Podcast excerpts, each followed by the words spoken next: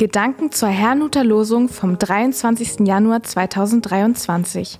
Der Losungstext aus Psalm 25, Vers 20 lautet: Lass mich nicht zu Schanden werden, denn ich traue auf dich. Der Lehrtext dazu steht in Matthäus 7, Vers 25.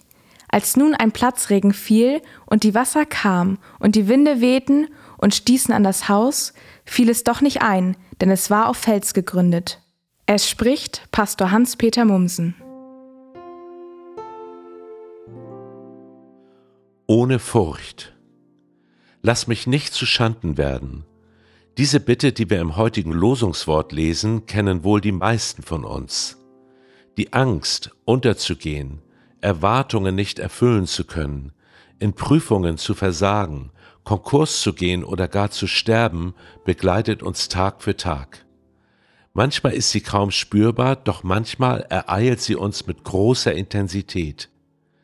Nun findet Angst zunächst nur in uns statt, selbst wenn nichts passiert. Doch manchmal geschieht auch das, was jemand befürchtet hat. So sagte Hiob einmal, denn was ich gefürchtet habe, ist über mich gekommen, und wovor mir graute, hat mich getroffen. Nachzulesen in Hiob 3, Vers 25. Was können wir gegen die Angst tun und was dagegen, dass sich das Befürchtete ereignet? David, der Schreiber des Losungswortes, suchte seine Hilfe bei Gott. Ihm allein vertraute er. Half ihm das auch? Im Lehrtext finden wir diesbezüglich ein tieferes Verständnis.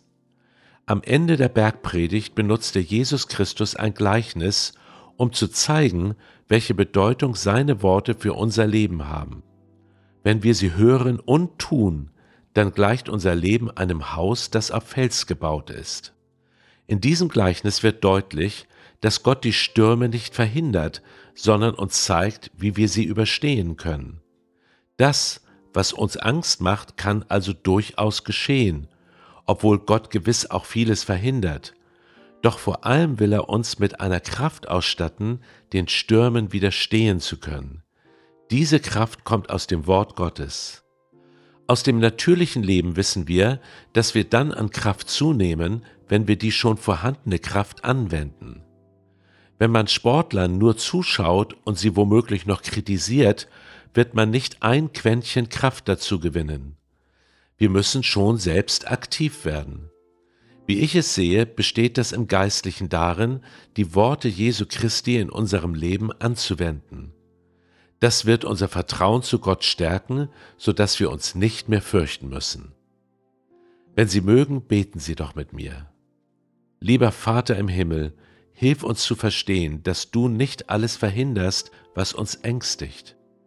Schenke uns aber das Vertrauen, dass wir nicht untergehen werden, weil du, Jesus, unser Halt bist. Das bitte ich in deinem Namen, Jesus. Amen. Ich wünsche Ihnen einen gesegneten Tag. Música